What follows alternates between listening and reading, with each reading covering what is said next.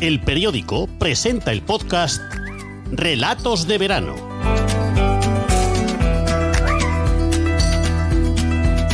Capítulo 6 de El terreno de María Belpuig, de Josep María Funalleras. Hoy, Lagunas en el relato.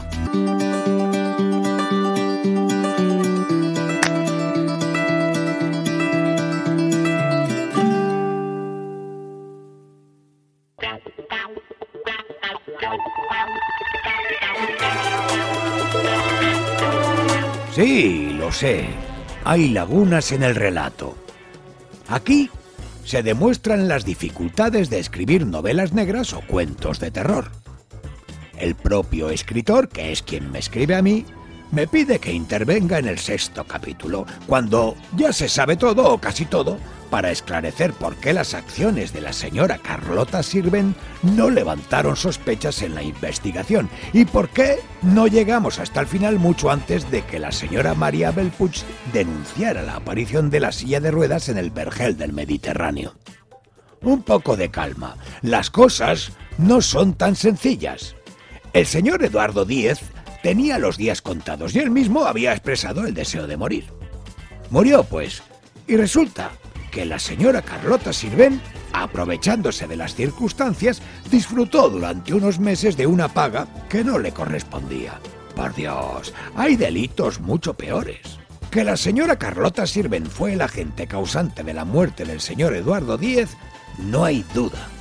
Que la víctima habría fallecido de igual forma y puede que de manera mucho más dolorosa sin la intervención de su esposa, también. Ustedes ¿Tienen conocimiento de cuántos crímenes se archivan sin resolver? ¿De cuántos cadáveres están aún en la morgue a la espera de ser reconocidos? ¿De cuántos desaparecidos se han difuminado en la nada? Pues eso. Por supuesto que tuvimos nuestras dudas y por eso interrogamos a la señora Carlota Sirven y por eso le asignamos un seguimiento que no fue estricto ni radical. Por desgracia, otros crímenes estaban sobre la mesa y no tenemos presupuesto para escuchas telefónicas ni nada de eso. La seguimos a la residencia de ancianos, por si allí podíamos indagar algo y preguntamos sobre ella y todos nos dijeron que era una auxiliar modélica y que todos los abuelos, incluso los que morían atragantados, estaban encantados de la vida. Si se hubiera tratado de una sociópata, seguro que habríamos dado con pistas en el asilo. ¿Había cosas en su contra? Por supuesto. La huida de una persona en las condiciones en las que estaba el señor Eduardo Díez era del todo improbable, más aún, inconcebible. Y la posibilidad que la señora Carla Pock hubiera intervenido en el viaje como ayuda necesaria, como así denunció la señora Carlota Sirven, se desvanecía por momentos. La sospechosa principal, pues, era ella, pero no teníamos suficientes pruebas y sobre todo no había cadáver que es lo más decisivo en estos casos. Y tuvimos que abandonar las pesquisas sin ni siquiera llegar a saber nada del terreno en el vergel del Mediterráneo, que eso sí que nos habría ayudado. Hasta que llamó la señora María Belpuig y nos informó sobre la silla de ruedas y sobre las flores en la silla, y después empezamos a atar cabos y fuimos con una excavadora a la parcela y allí nos encontramos con el señor Eduardo Díez, el pobre que yacía en el vergel. Y luego ya todo se supo, incluso la participación de Tomás, el jardinero, que va a estar unos cuantos meses sin conectarse a Tinder. En el fondo, sin embargo, subyace una duda. ¿Estamos hablando de una persona sin escrúpulos ni sentimientos, deseosa de ejecutar una venganza sin sentido, cruel y despiadada?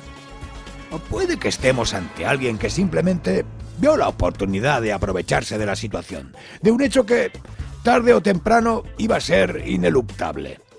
Si la señora Carlota Sirven hubiera pactado con su difunto marido la despedida, no estaríamos ante la posibilidad de un relato común de víctima y verdugo con ciertas irregularidades administrativas, cierto, pero con el ansia compartida de sacar tajada de algo inevitable. No me corresponde a mí discernir sobre el asunto. Solo digo que los asuntos deben analizarse con calma y sin dejar cabos sueltos.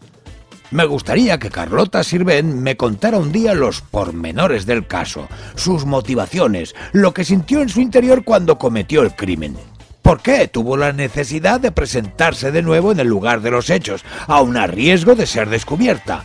Incluso me gustaría saber si tenía conciencia de la gravedad de sus actos o si actuó como una especie de sacerdotisa empujada por algún impulso que el resto de los humanos desconocemos.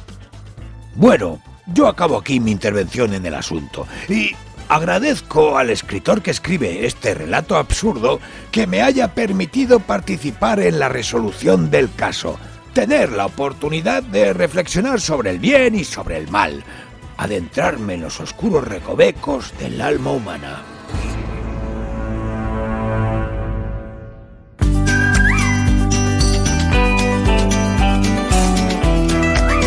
Hasta aquí el capítulo 6 de El terreno de María Bellpuig, de Josep María Funalleras. Han escuchado Relatos de Verano, un podcast del periódico.